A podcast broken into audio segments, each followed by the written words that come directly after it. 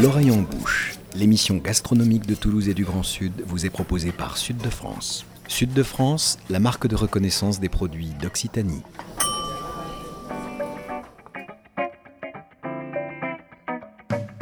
Bonjour et bienvenue dans l'oreille en bouche, l'émission gastronomique qui met Toulouse et le Grand Sud dans ses casseroles et dans vos oreilles.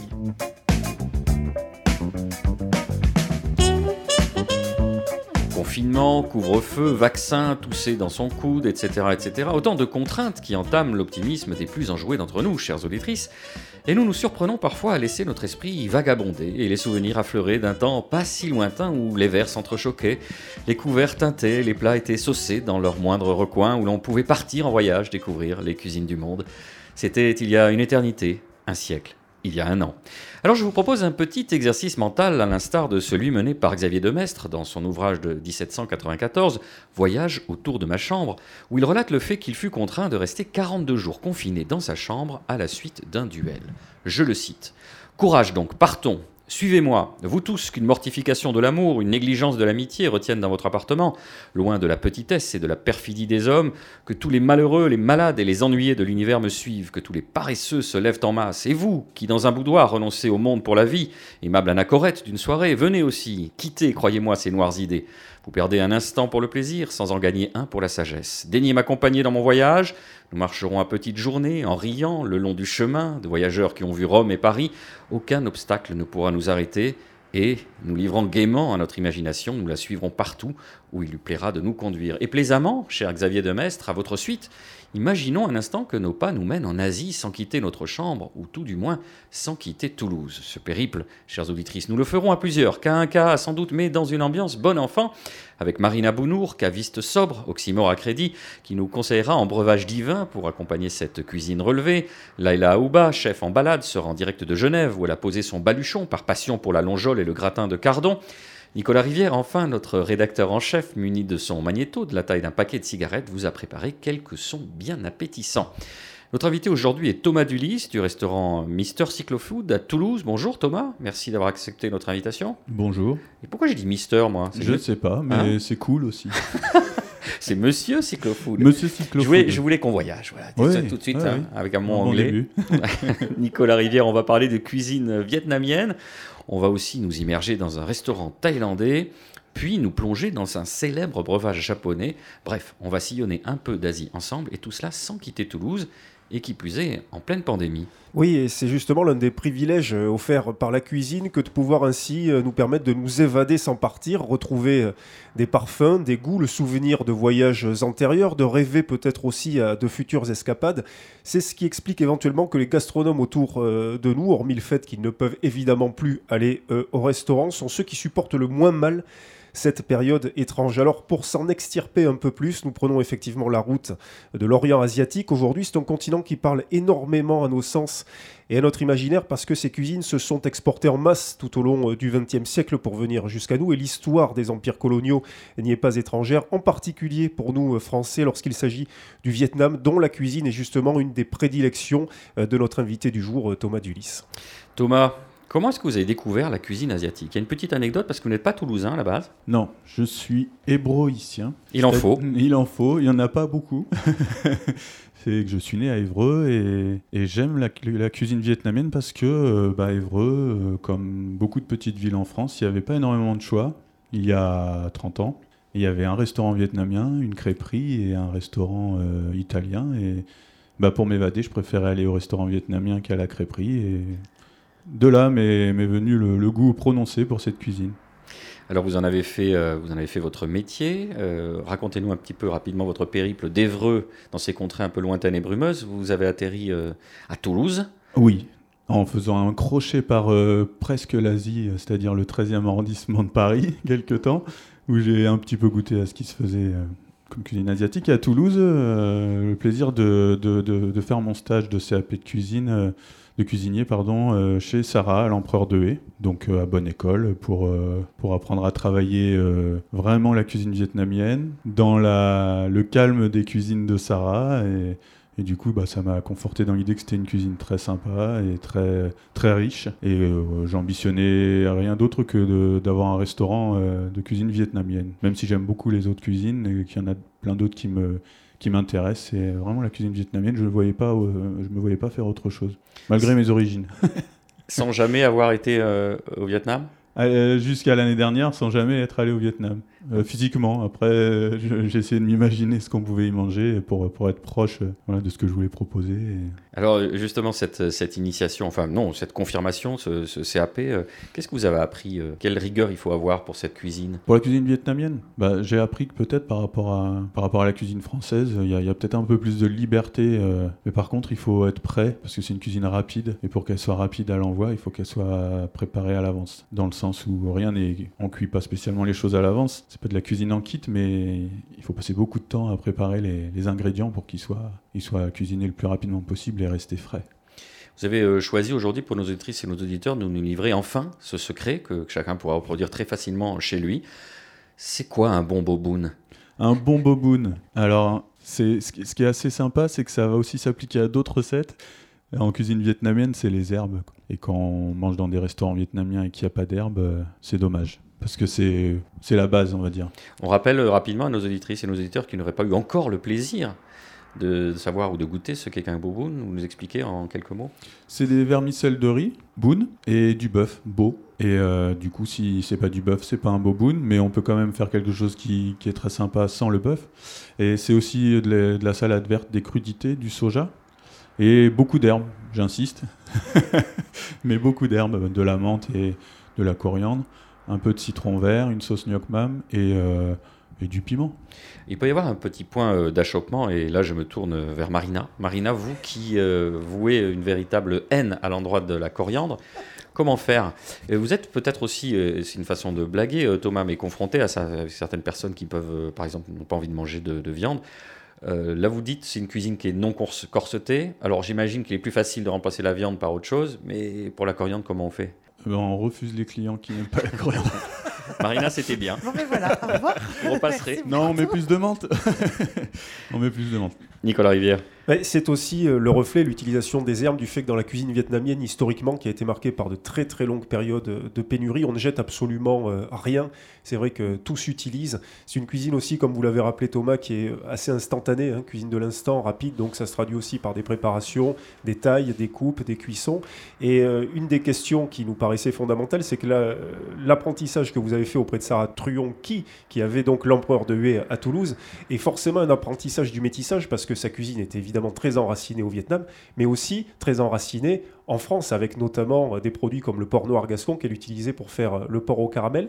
Euh, comment vous vous êtes approprié cet héritage à double identité en quelque sorte? En fait, je me suis, rendu compte dans le restaurant de Sarah que, que des fois, on travaillait les plats et que une fois que le plat était fini, c'était euh, un, plat qui avait dans d'autres restaurants qui avait un nom précis, un intitulé. Et c'est vrai que Sarah, elle, elle s'attachait pas forcément à dire euh, c'est le bœuf Loclac ou c'est. Euh, mais je, réalisais que ce qui l'intéressait beaucoup, surtout, c'était le goût et pas spécialement de dire, de donner un nom au plat. Et, moi, je me suis, j'ai essayé de faire la même chose, c'est-à-dire de, de, plutôt être vraiment sur le goût.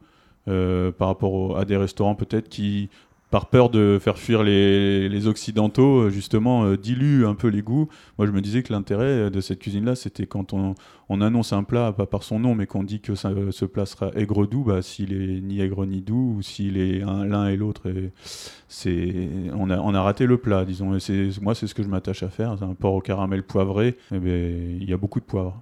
Justement, on va passer tout au long de cette émission en revue des grands plats phares de la cuisine vietnamienne. Ce porc au caramel, c'était le meilleur porc au caramel de Toulouse, de la région, peut-être de France et de Navarre. Euh, oui, mais alors j'ai pas demandé à Sarah si j'avais le droit de le raconter euh, à l'avance. Peut-être pas les petits secrets, mais au moins les, grandes euh, bases. Bah déjà, l'idée lumineuse quand même, c'est d'utiliser du porc noir de, de Bigorre, parce que c'est vrai que moi je me rendais compte quand la viande arrivait et qu'on commençait à la traiter que c'était c'était quelque chose, quoi, d'avoir de, de, cette viande qui avait, qui avait beaucoup de gras, mais pas du tout d'eau. Et c'est vrai qu'on, quand est sur des porcs euh, roses ou d'autres qualités, bon, on, a, on se retrouve avec un petit peu de, voilà, une viande un petit peu, un petit peu euh, mouillée, quoi, on va dire. Là, c'était vraiment très sec. Euh, le gras un petit peu jaune, un petit peu beige, on avait envie de le manger avant même de le cuisiner. Et le porc au caramel, bah, ce qui est génial, c'est que c'est un plat qui nécessite je vais peut-être me tromper, mais trois ingrédients. Si on les met en quantité euh, suffisante, eh bien, on, a, on a un plat réussi. Qui sont ces ingrédients? Du sucre, du poivre et du sel. Et du porc, donc quatre ingrédients, pardon. Un peu de sauce soja peut-être ou pas? Non, et ne pas chercher à acheter du porc maigre parce qu'on on paiera plus cher un morceau de viande qui donnera un résultat moins bon. On a essayé d'être convaincant, mais visiblement, vous voulez rien lâcher au niveau des proportions. C'est pas grave.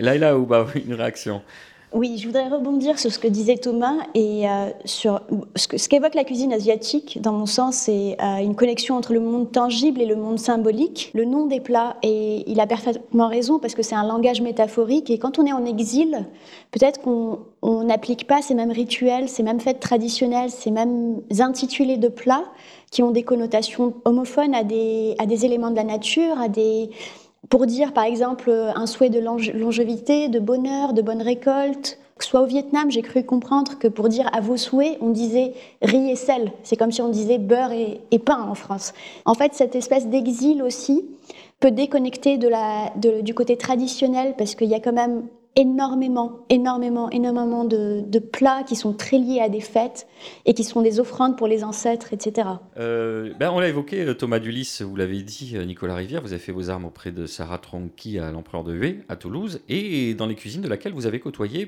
Pachini Boatang, une jeune chef thaïlandaise qui tient sans doute le meilleur restaurant thaïlandais de la ville rose, un restaurant de poche dans lequel Nicolas Rivière est allé s'immerger le temps d'un service. Bonjour, je m'appelle Pachini, je suis née à Bangkok. Je suis venue ici euh, il y a 13 ans, donc c'est 2007. J'ai commencé à cuisiner ici parce que la cuisine thaï me manque. Du coup, euh, j'appelle ma mère, comment faire ça, comment faire ci. J'ai reproduit euh, ce que j'ai mémorisé en fait, que ma mère a fait ou ce que j'ai mangé en Thaïlande. Mais j'ai appris tout seul.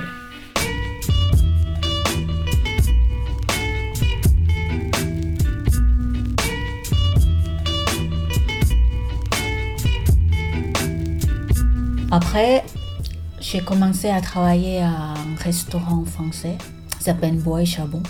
Maintenant, ça n'existe plus. Ça m'a, comment dire, apprendre un peu plus la cuisine, sur la cuisine française ou cuisine française ou même la cuisine euh, ailleurs, parce que ma patronne s'est fait euh, plein de cuisine marocaine, tout ça. Et parfois, il y a une touche de asiatique, tout ça. Donc, euh, c'était super pour euh, commencer. La cuisine thaï, c'est aussi l'influence de la cuisine chinoise, cuisine indienne. Chaque région en Thaïlande, comme au nord, c'est à côté Birmanie. Il y a des influences de cuisine Birmanie un petit peu. Et euh, côté nord-est, c'est Isan s'appelle, c'est à côté Laos. Donc il y a une influence de cuisine laotienne aussi. Et euh, dans le sud, c'est il y a des influences de cuisine malaisienne, tout ça. Après, il y a des plats sautés, tout ça, des nuits, tout ça, c'est influence de cuisine chinoise. C'est, la cuisine très variée. On a aussi le plat, typique thaïlandais, pad thai euh, crevettes, tofu, poulet.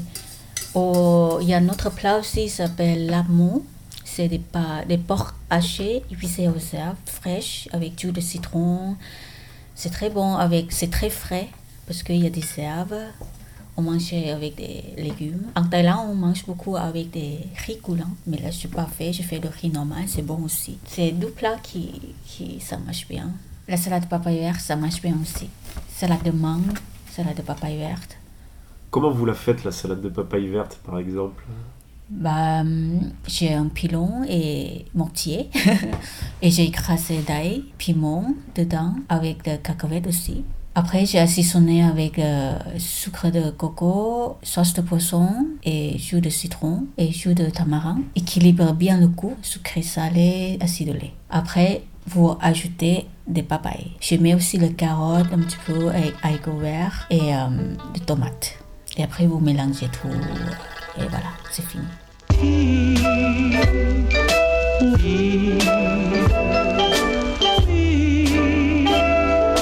J'essaie de faire le, euh, goût original pour que ça se trouve en Thaïlande.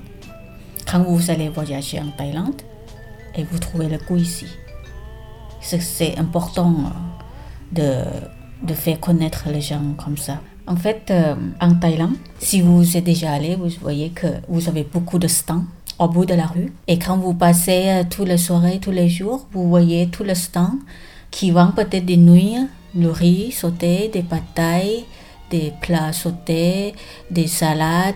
Donc euh, c'est très pratique. C'est très, c'est un peu traditionnel euh, qu'on trouvait ça partout en Thaïlande. Chaque stand c'est un chayot, petit chayot comme ça et fait la cuisine avec. Là, petit local, c'est comme un petit chayot.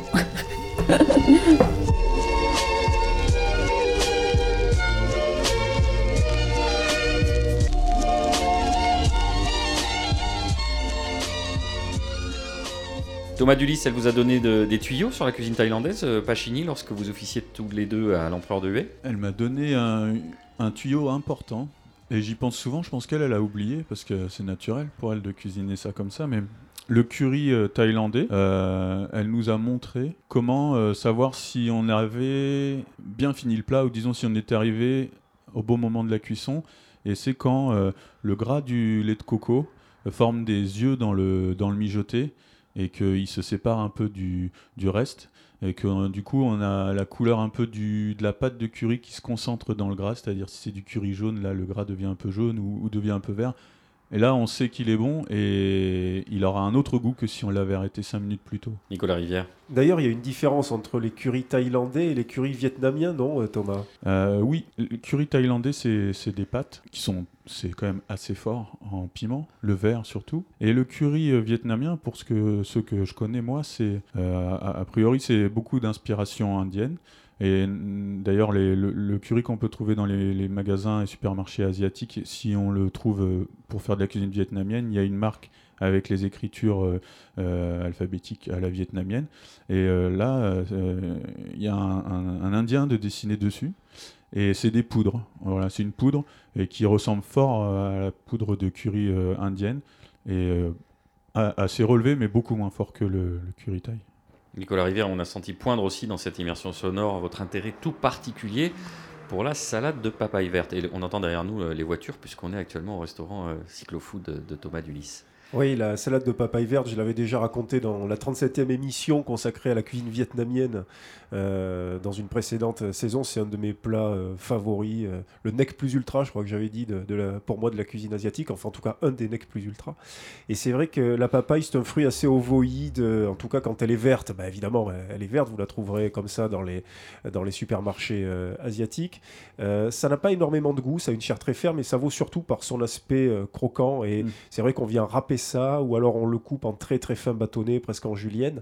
Euh, mais c'est vrai qu'il faut euh, beaucoup l'assaisonner pour que ça ait un réel intérêt euh, gustatif. Marina. Il y a un super truc pour faire la salade de papaye et mangue. Souvent, c'est mangue verte et papaye. Vous allez euh, chez votre fournisseur de produits asiatiques. Ça ressemble à un économe, vous savez, un, un économe plat, ce qu'on appelle un castor.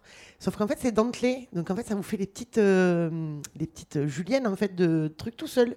Donc, il n'y a quasiment rien à faire. C'est très pratique. Nicolas. Oui, parce que c'est assez horripilant à travailler, parce que ça a cette forme ovoïde, l'intérieur est creux avec des graines, on ne sait jamais vraiment comment s'y prendre. Est-ce que vous, par exemple, Thomas, vous avez des astuces pour euh, s'en sortir convenablement et ne pas y passer une heure? Ben, j'ai j'ai acheté l'objet euh, dont parle Marina qui s'appelle pour moi la râpe à papaye.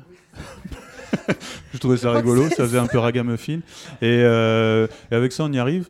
Il faut juste euh, se faire euh, à l'idée qu'on n'aura pas euh, la papaye râpée comme des carottes râpées à la machine. C'est-à-dire qu'on va avoir des morceaux un petit peu qui, seraient- qui resteront soudés les uns aux autres. Mais c'est ce, qui fait, euh, c'est ce qui fait que ça reste des fois euh, très croquant. Allez, avant d'évoquer d'autres délices de la cuisine vietnamienne, notamment un peu de répit pour vous, chers auditrices, on se retrouve juste après cet interlude à caractère musical. 市场的改变，市场的改变，消费者和市场的改变，市场的改变。Hey, remember, re- remember, man, fucking warriors, fucking warriors. 随随着消费者和市场的改变，市场的改变，市场的改变，消费者和市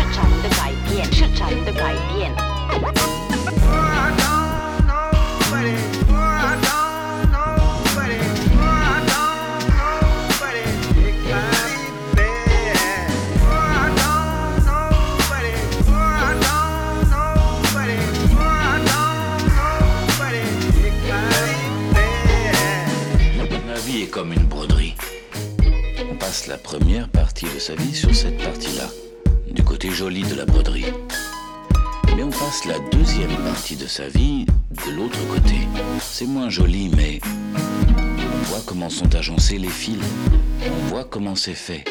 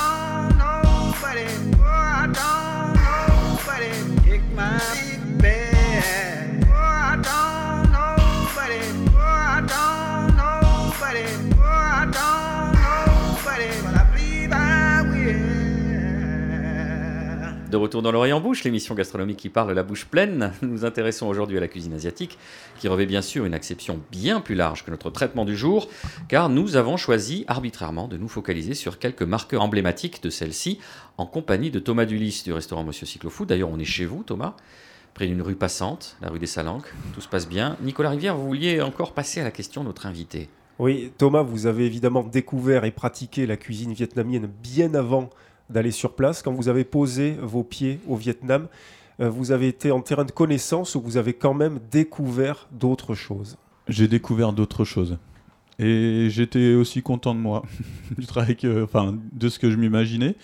Euh, mais euh, c'est vrai qu'il y a énormément de variétés et j'ai réalisé, je me posais déjà pas mal la question, mais j'ai quand même réalisé que c'est pas figé non plus là-bas. Et que en fait, ça c'est super intéressant parce que nous, on, quand on parle de cuisine vietnamienne, on parle de celle que les peut-être les Vietnamiens euh, qui ont quitté le Vietnam dans les années 70 ont apporté avec eux. Et du coup, bah, elle, a, elle a 50 ans de plus, la, 40 ans de plus, la cuisine là-bas. Et du coup, depuis 40 ans, elle a évolué. Donc, on, on retrouve facilement des, des frites dans des plats euh, euh, que, que nous, on propose euh, ici avec du riz, toujours, toujours. Je critique pas, c'est ce que je fais. Mais donc ça, ça m'a, ça m'a pas mal... ça m'a quand même étonné, même si je m'y, préparais un peu. Puis j'ai quand même découvert des plats typiques que, que, je, que, je, que je connaissais pas. Et ça, ça m'a fait vraiment, vraiment plaisir. Du style, par exemple, le plat typique? Alors, que je connaissais de nom, que j'avais pas vraiment goûté ici, c'est le buncha Hanoi, qui est pour euh, les trois semaines qu'on a passé là-bas l'année dernière, c'est vraiment le plat qui, un des deux plats qui m'ont, qui m'a le plus euh, plu. Donnez-nous envie, Thomas, c'est euh, quoi eh ben, les mêmes vermicelles que dans le, le boboon, euh, des boulettes de porc. Et euh, souvent à la citronnelle et de la ventrèche, euh, poitrine de porc euh, grillée, tout ça au barbecue. Et c'est servi, peut-être nous ici on, prend un peu trop de soin avec les herbes. Là-bas c'est servi avec un bouquet d'herbes et de salades mélangées. Et puis on, se débrouille. Et, la grosse différence avec ce que j'avais pu voir ici, c'est que les boulettes et, la viande sont servis dans un bouillon et la graisse de la viande alimente le bouillon qui alimente la viande. Super. Ça vous donne des idées? Ça veut dire qu'à terme, on peut le retrouver à votre carte? Eh ben, je l'ai, je l'avais jamais fait jusqu'à il y a deux ou trois semaines, oui. Moi, j'ai, j'ai, j'ai répondu euh, présent à un challenge et du coup j'ai proposé euh, ça. Ça a très bien marché et j'en suis très content. On va revenir à une forme de, de classicisme, donc 40 ans en arrière. Euh, Nicolas, je parlais de marqueurs emblématiques. Qu'est-ce qu'on peut citer de plus connu de la cuisine vietnamienne? Ah ben, Il y a un plat qu'on ne peut pas euh, ne pas évoquer, c'est la soupe feu. Euh, Thomas, hein, qui est évidemment, qui rappelle euh, peut-être dans sa méthode aussi le pot au feu, et on peut voir aussi une continuité euh, sémantique.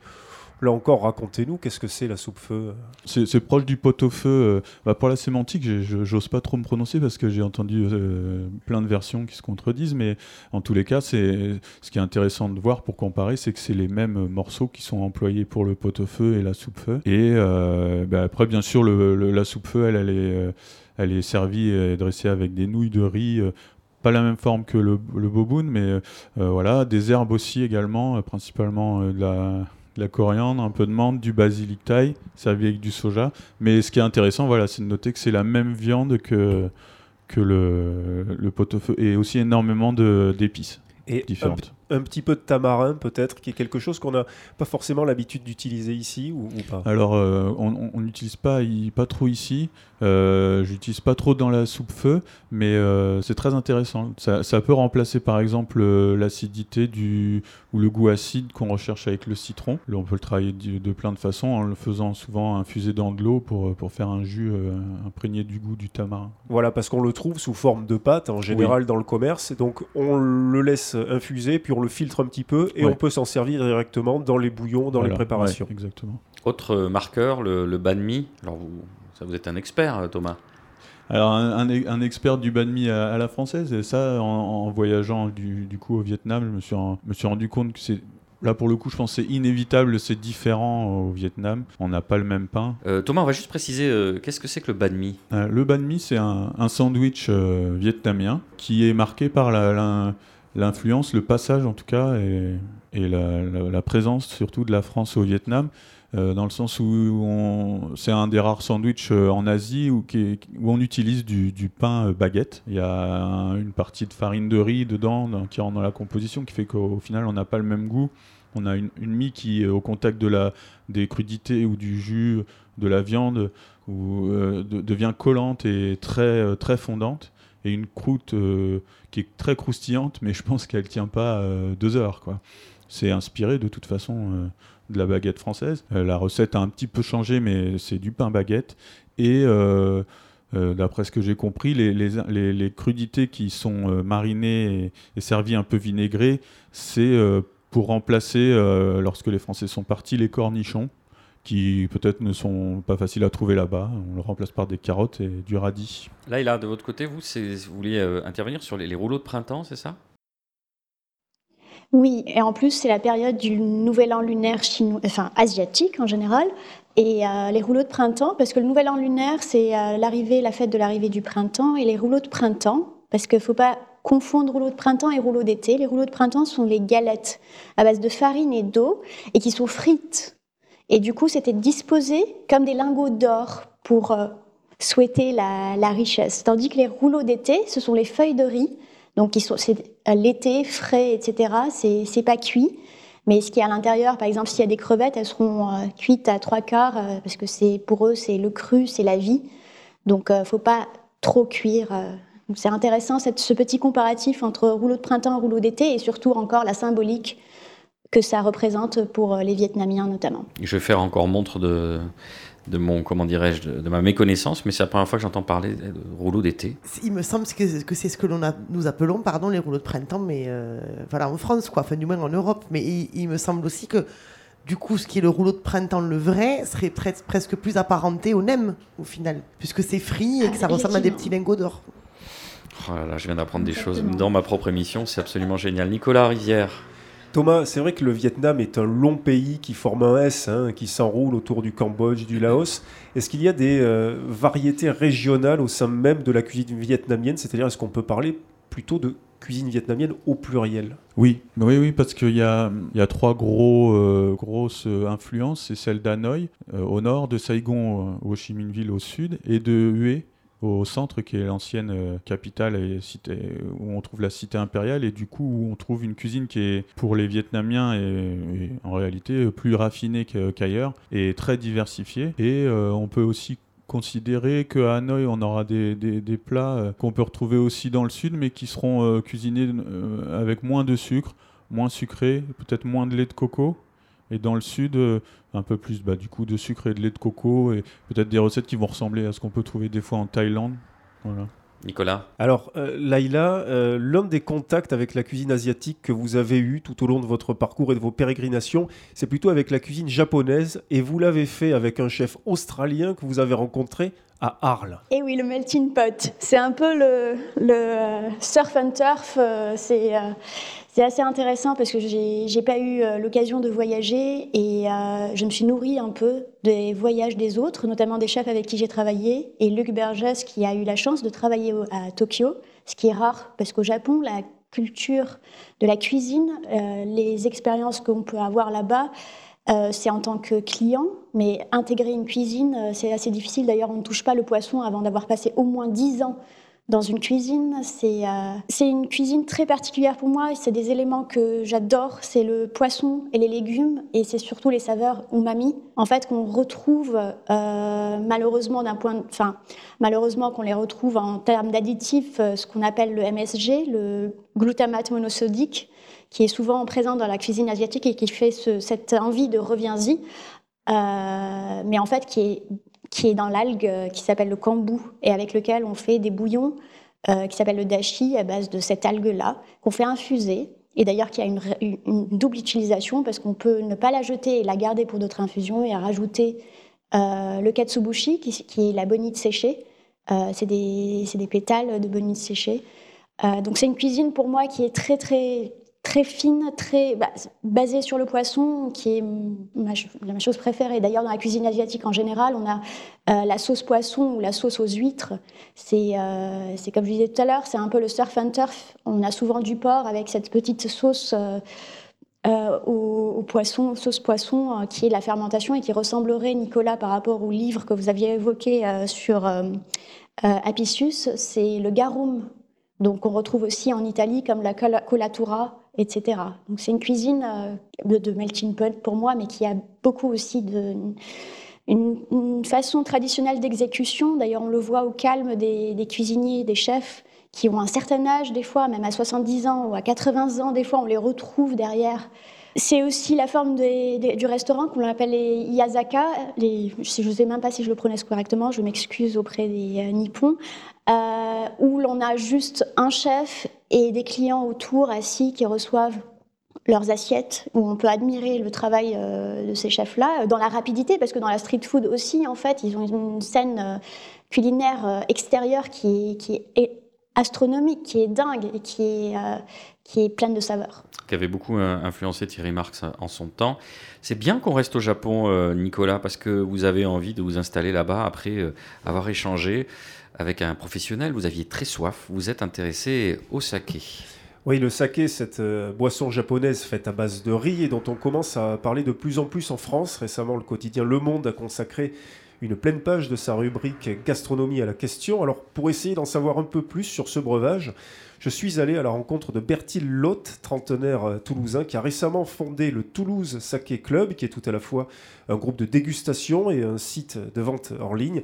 Bertil Lotte est évidemment un passionné et son premier réflexe quand il parle du saké, c'est de battre en brèche quelques idées reçues. Alors le saké, c'est euh, contrairement à ce qu'on peut croire, c'est pas un alcool distillé, c'est-à-dire que c'est un alcool dont- qui va être inférieur à, à 20 degrés en fait. Alors que la distillation, on est plutôt quelquefois entre 25, 40, 50, 60 degrés en fonction de ce qu'on veut obtenir à la fin. Là pour le coup, c'est un peu la faute des restaurants chinois hein, qui ont repris le mot saké et qui l'ont un peu attribué à un autre alcool euh, asiatique, le meikuruchu par exemple, qui est la distillation de de céréales, de sorgho, des choses comme ça, et qui souvent est parfumé après au litchi ou des choses comme ça, et qui donne en plus à la fin des, de- repas avec des verres un peu coquins, donc forcément ça joue en- la défaveur aussi du produit japonais, et d'autant qu'en plus le mot saké n'existe pas en, chinois, et donc c'est vrai que le, ben, saké c'est quoi? C'est un produit qui est fermenté, donc c'est un produit en plus qui a une double fermentation. Le riz lui en fait c'est de l'amidon, et il faut qu'il y ait un processus de saccharification, donc là, au niveau du saké, c'est fait avec euh, un champignon qui s'appelle le koji. Et donc d'un côté, vous allez avoir le koji qui va faire son action sur l'amidon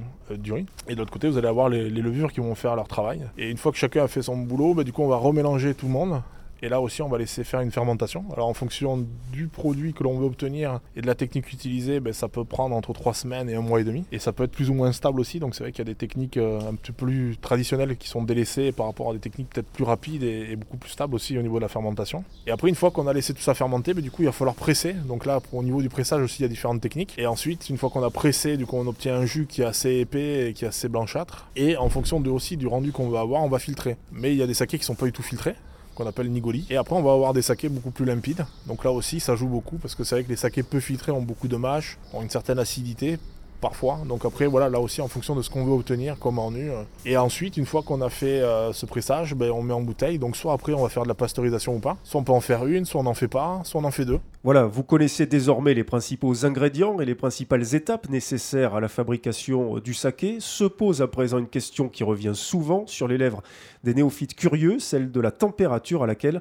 il faut boire le saké. En fonction des sakés, il y a des sakés qui peuvent être qui sont très bons, très chauds, d'autres qui sont pas adaptés à être chauffés, d'autres qui sont meilleurs à température, d'autres qu'on peut boire à toutes les températures aussi. Mais à ce moment-là, si on peut les adapter à toutes les températures, ben, il faudra aussi à ce moment-là faire un accord par rapport à la température du plat, parce que pour éviter les chocs thermiques aussi, parce que c'est pas forcément très bon dans la dégustation de boire quelque chose de frais avec quelque chose de bouillant, par exemple, ça c'est pas très terrible. Et voilà, donc on peut jouer là-dessus. Donc c'est vrai que moi, ce que me demandaient des, des gens qui connaissaient pas, ben, je disais voilà, moi j'ai un saké euh, qui est très bien euh, et qui en plus peut être dégusté à toutes les températures. Donc je dis ben, vous le mettez au frais pour le repas, vous commencez l'entrée avec du froid au frais et puis vous le laissez monter en température et vous allez voir l'expérience. Et puis si vous en reste un peu parce que vous n'avez pas tout bu, ben, vous le faites chauffer un petit peu au bain-marie là et vous allez voir, ça va vous changer la vie quoi. Changer la vie, vaste programme, mais en attendant, vous aurez remarqué que Bertil Lotte a parlé euh, de repas, et s'il est vrai que le saké est au Japon une boisson extrêmement consommée lors des fêtes, des mariages, de toutes les cérémonies de la liturgie collective, on en fait même sans alcool pour que les enfants euh, puissent en boire à ces occasions,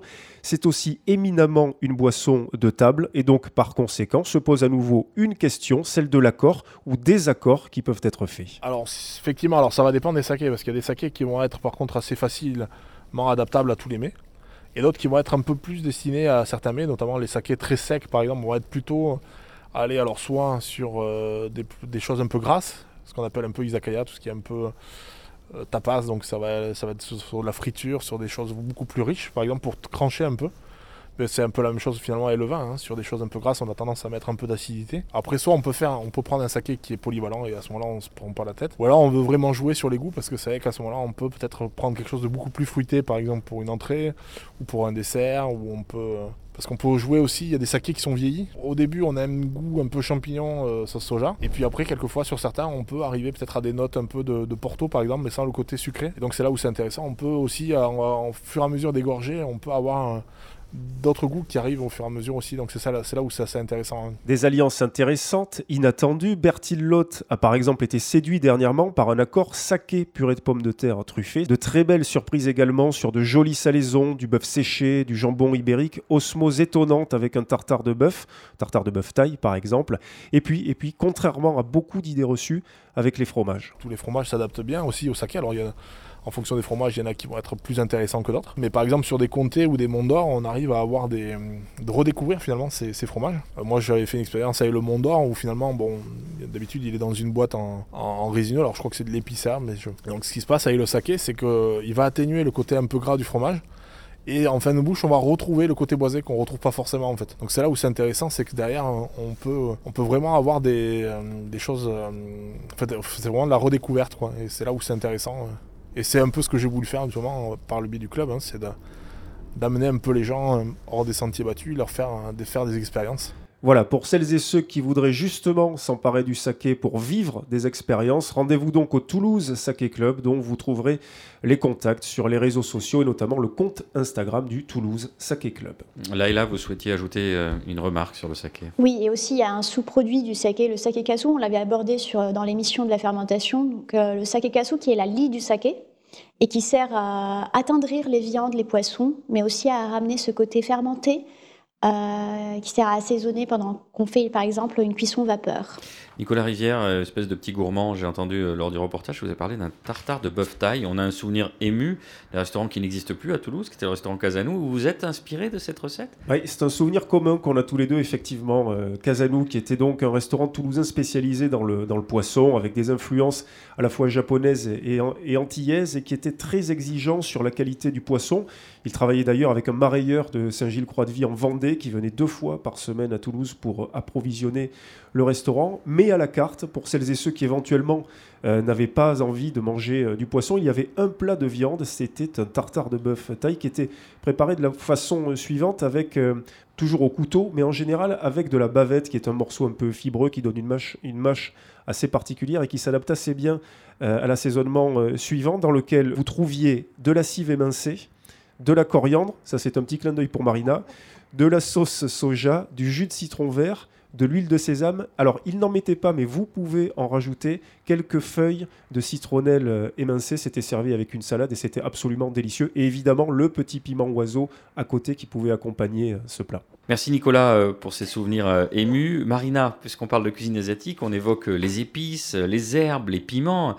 A priori, c'est- le calvaire pour une sommelière, non? Sinon, quand on est bon, ça va. Pardon, en toute modestie.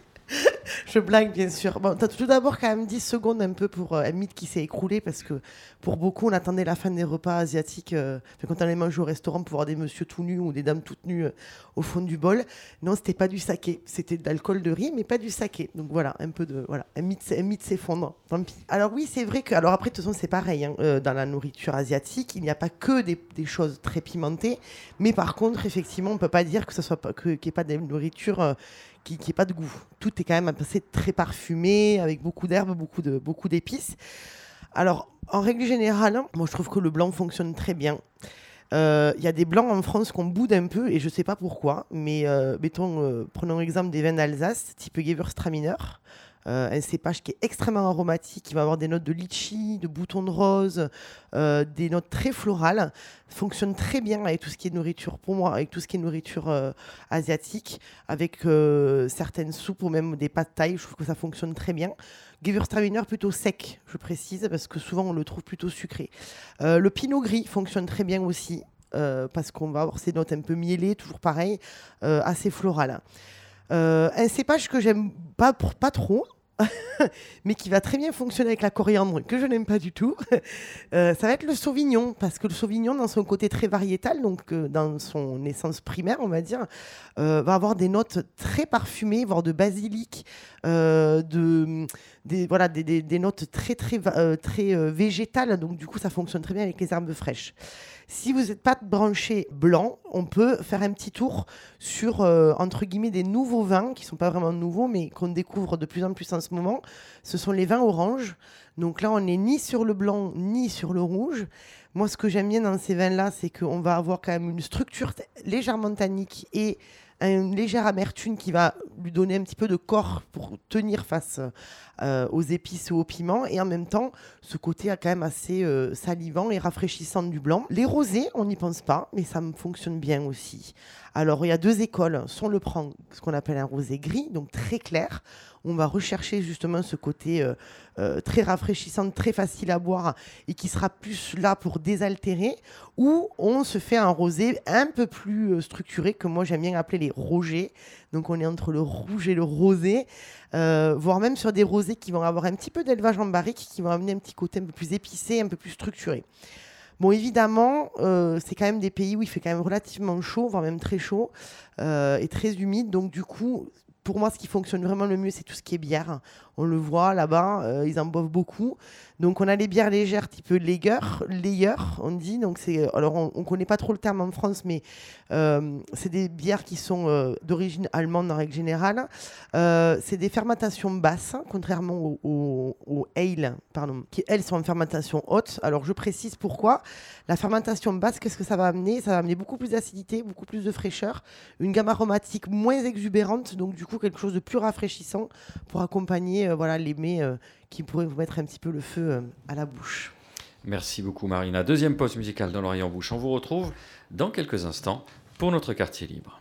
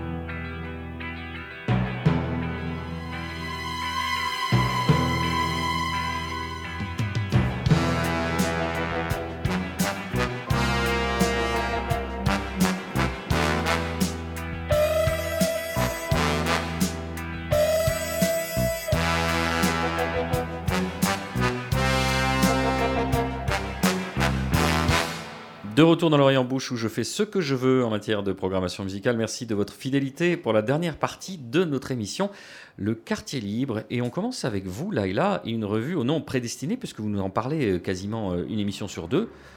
Tempura. Tempura.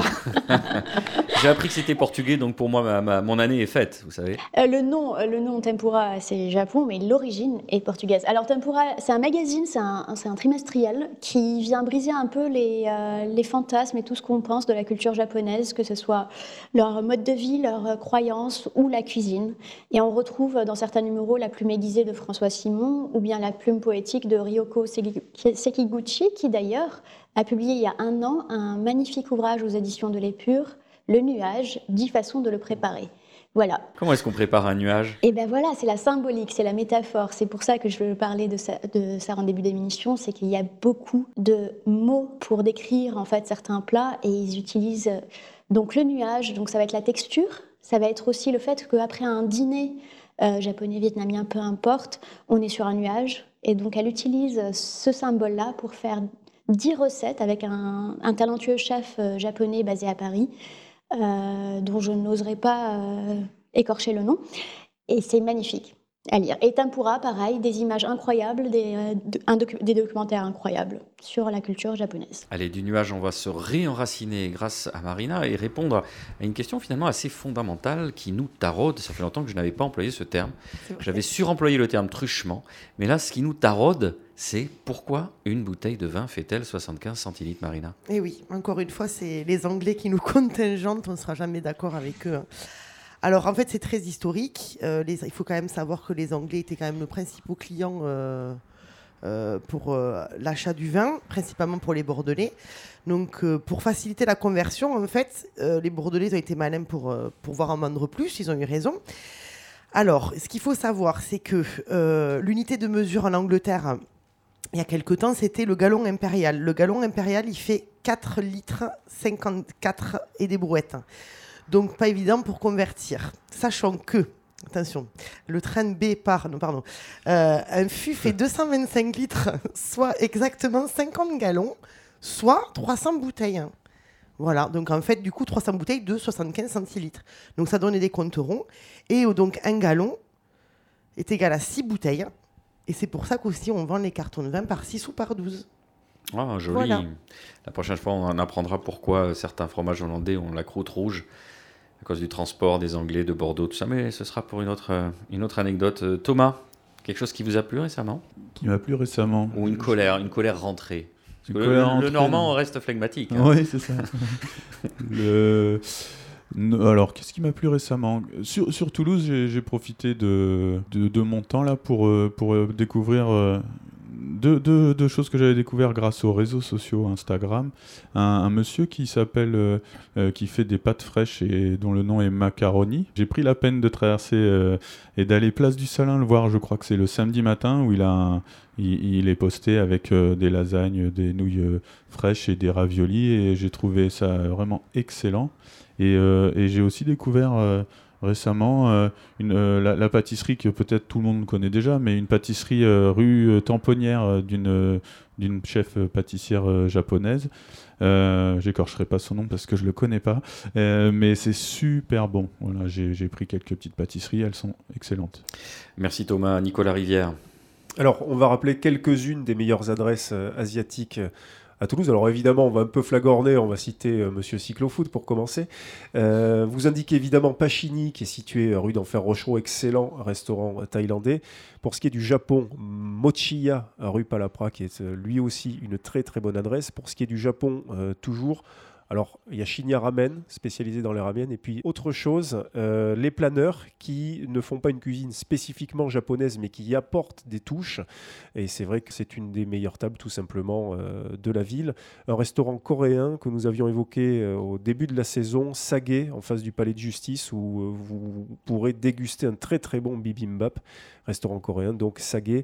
Et puis, un restaurant chinois au Vieux Pékin, tout au bout du quartier des Minimes. C'est un restaurant qui vaut surtout surtout par son geste, par sa manière, par son approche, par sa variété, peut-être un peu moins par ce qu'on appelle le sourcing des produits. hein. On ne peut pas dire que ce soit une des priorités de la maison, mais en revanche, le tour de main, lui, est assez euh, remarquable. Et puis, si vous vous intéressez d'une manière générale à la cuisine, mais en particulier à la cuisine asiatique à Toulouse, euh, je vous invite à suivre le compte de Chantal Pizet, la blogueuse qui, depuis des années, nous informe de tout ce qui se passe sur la scène culinaire asiatique toulousaine et son compte enflammé. Voilà, vous le retrouvez sur Instagram. Le blog existe toujours, Chantal Pizet. Chantal Pizet qu'on salue. Merci à toutes et à tous d'avoir partagé ce moment avec nous. Merci à Thomas Dulis de nous avoir euh, tolérés dans son estaminet, dans son établissement.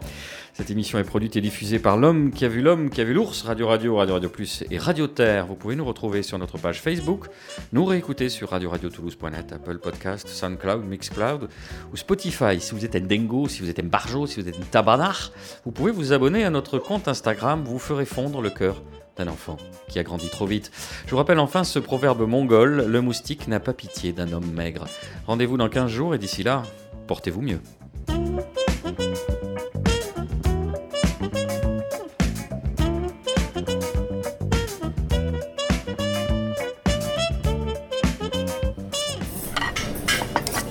L'oreille en bouche, l'émission gastronomique de Toulouse et du Grand Sud vous a été proposée par Sud de France. Sud de France, la marque de reconnaissance des produits d'Occitanie.